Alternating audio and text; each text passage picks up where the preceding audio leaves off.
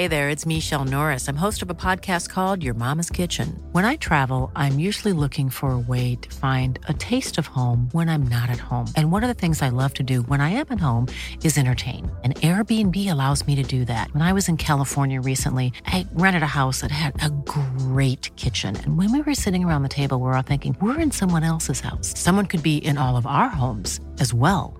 If you have a home, but you're not always at home, you have an Airbnb. Your home might be worth more than you think. Find out how much at airbnb.com/slash host.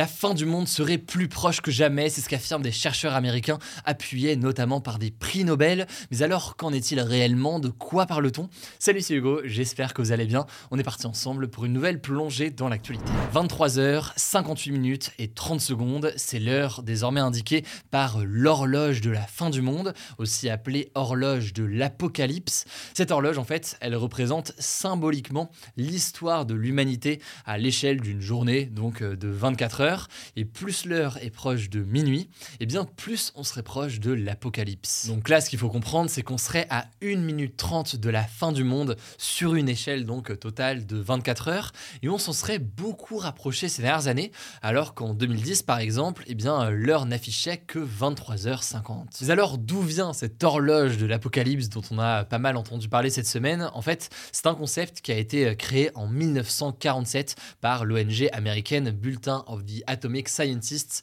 qui traite des sciences et de la sécurité mondiale. Et cette horloge, elle a été pensée comme un moyen de faire prendre conscience de l'imminence de danger. En gros, c'est donc une métaphore des risques encourus par l'humanité et de leur évolution au fil du temps. Alors cette horloge, elle est mise à jour régulièrement et elle prend en considération plusieurs facteurs et plusieurs choses, à la fois les menaces nucléaires et à la fois aussi les menaces climatiques, deux menaces importantes forcément pour l'avenir de l'humanité. Après, il n'y a pas de calcul euh, complètement scientifique derrière pour calculer à la minute ou à la seconde près, mais ce temps en fait, il est juste établi par des chercheurs et des scientifiques spécialisés dans les technologies nucléaires et dans l'analyse du climat. Et parmi tous les experts qui sont consultés pour aboutir à cette heure-là, il y a notamment 13 euh, prix Nobel selon euh, l'ONG. Donc là, pour mieux vous expliquer la chose, avec la dernière mise à jour de janvier 2023, jamais la fin du monde n'a été aussi proche. Mais alors, qu'est-ce qui fait dire ça à ces experts? Eh en fait, c'est une combinaison de plusieurs facteurs. Le premier facteur, c'est euh, évidemment la guerre en Ukraine qui a rendu beaucoup plus crédible, notamment un conflit nucléaire à l'échelle mondiale, avec des conséquences évidemment en cas de l'utilisation de bombes nucléaires qui pourraient être potentiellement euh, catastrophiques. Par ailleurs, au-delà de la guerre en Ukraine, il y a aussi une menace de conflit nucléaire à l'échelle de la Corée, alors que ces dernières années, eh bien, la Corée du Nord intensifie ses tirs de missiles hostiles et ses investissements pour devenir une grande puissance nucléaire ça, c'est donc le premier facteur sur l'aspect euh, nucléaire. Et puis le deuxième facteur, vous l'avez compris, c'est la question euh, du changement climatique qui rend euh, crédible une extinction massive de l'espèce humaine à terme. Ce changement climatique, qui se fait plus concret ces dernières années avec des phénomènes météorologiques extrêmes qui sont de plus en plus intenses et aussi de plus en plus fréquents, qui menacent donc de s'accélérer fortement si des mesures ne sont pas prises rapidement pour lutter contre ce changement climatique. Et enfin, au-delà de tout ça, les chercheurs souligne que la crise du Covid a montré que les pandémies ne sont plus seulement des choses qui arrivent tous les quelques centaines d'années, mais bien des choses qui peuvent arriver, y compris dans un futur proche. C'est un sujet plus global lié d'ailleurs à la question du changement climatique. Là-dessus, on pourrait en parler pendant longtemps, mais on a vu que l'émergence de pandémies comme le Covid pouvait aussi être liée à notre développement euh, en tant qu'humain et notre rapprochement et notre lien avec certaines espèces sauvages. Bref, une nouvelle pas forcément la plus réjouissante et ça peut être assez euh, anxiogène. Et en même temps, oui, c'est des problèmes qui sont euh, réels et qui sont euh, présents.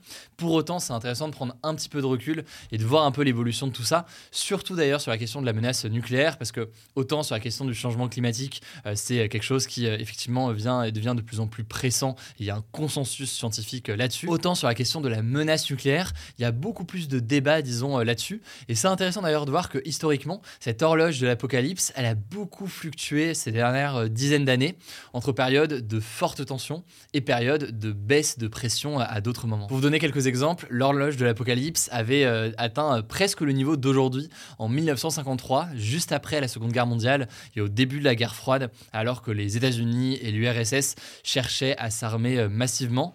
C'est une période où le monde sortait tout juste aussi de la guerre de Corée qui impliquait les États-Unis, la Chine et l'URSS.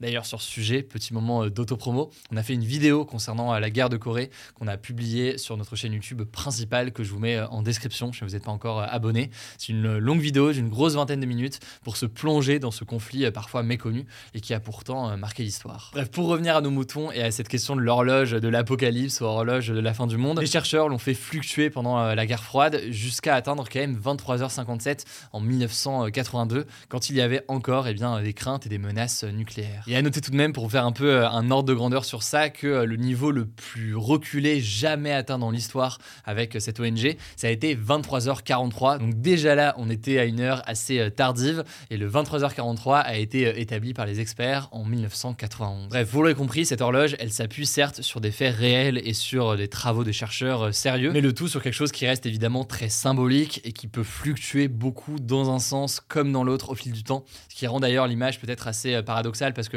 quand on dit, quand on parle d'une horloge, bah en fait, en théorie, une horloge ne peut pas aller dans le sens inverse au bout de quelques années.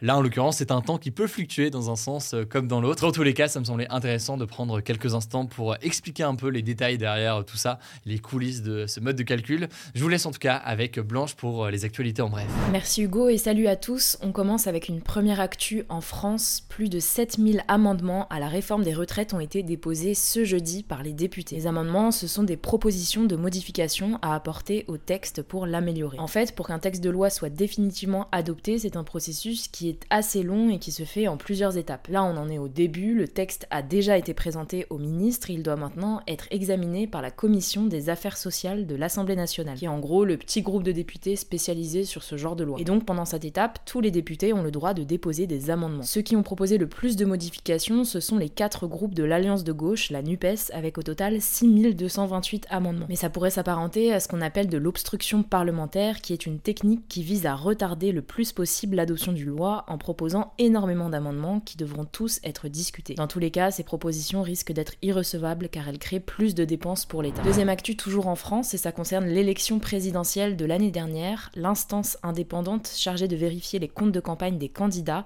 à valider les dépenses et les recettes des 12 candidats. Concrètement, ça signifie qu'ils pourront être remboursés par l'État d'une partie de leurs dépenses, c'est dans la loi. Alors il y a quand même quelques sanctions, notamment contre le candidat de reconquête Éric Zemmour, qui va être amputé de 200 000 euros de remboursement. Selon la commission, il a profité d'une promotion de sa personnalité sur CNews lorsqu'il était chroniqueur dans l'émission Face à l'info, alors qu'il n'était pas encore officiellement candidat. Il a aussi été condamné pour avoir utilisé sans autorisation des images d'archives dans sa vidéo de candidature. Emmanuel Macron a lui aussi été sanctionné, notamment pour avoir publié sa candidature à la présidentielle sur les comptes officiels Twitter et Facebook de l'Élysée, un avantage indirect selon la Commission. Troisième actu, les Européens devraient se préparer à accueillir une nouvelle vague de réfugiés ukrainiens qui vont fuir les combats selon l'Organisation des Nations Unies. Cette déclaration fait suite à de nouveaux bombardements russes en Ukraine ce jeudi, juste après l'annonce d'envoi de chars lourds des États-Unis et de l'Allemagne. Ces nouveaux bombardements ont tué 11 civils et ont visé entre autres des installations énergétiques, ce qui risque de plonger certaines régions du pays dans le noir et dans le froid, alors que les températures sont négatives en ce moment en Ukraine. Quatrième actu, on vous en parle les lundis, eh bien Instagram a décidé de fermer les comptes de plusieurs influenceurs poursuivis pour pratiques trompeuses et escroqueries. Il s'agit de Marc et Nadeblata, mais aussi de Laurent Correa, plus connu sous le nom de Laurent Billionnaire. Ils étaient suivis par 3 voire 4 millions d'abonnés chacun. Ça fait suite à une plainte contre ces influenceurs déposée en début de semaine par un groupe de victimes d'escroquerie. Meta, l'entreprise qui possède Instagram, a justifié cette suspension en déclarant qu'Instagram interdit, je cite, les contenus frauduleux et trompeurs destinés à abuser nos utilisateurs. Sachant que ces influenceurs faisait régulièrement la promotion de plateformes de trading ou de paris sportifs. Bref, si vous voulez en savoir plus sur cette histoire, je vous mets le lien de notre vidéo en description. Cinquième actu, l'école Sciences Po Paris interdit désormais l'utilisation de l'intelligence artificielle ChatGPT à ses étudiants. ChatGPT est en fait capable de rédiger des textes en quelques secondes sur à peu près tous les sujets. Et c'est donc très tentant pour des élèves qui doivent rédiger des dissertations par exemple. Du coup, maintenant, les élèves qui rendraient des devoirs en utilisant ChatGPT risquent des sanctions, ça pourrait aller d'une exclusion de Sciences Po, voire de l'enseignement supérieur. Bon alors là ce sont vraiment les grandes lignes, mais on vous prépare une vidéo sur le sujet qui vous expliquera tout ce qu'il faut savoir sur ChatGPT.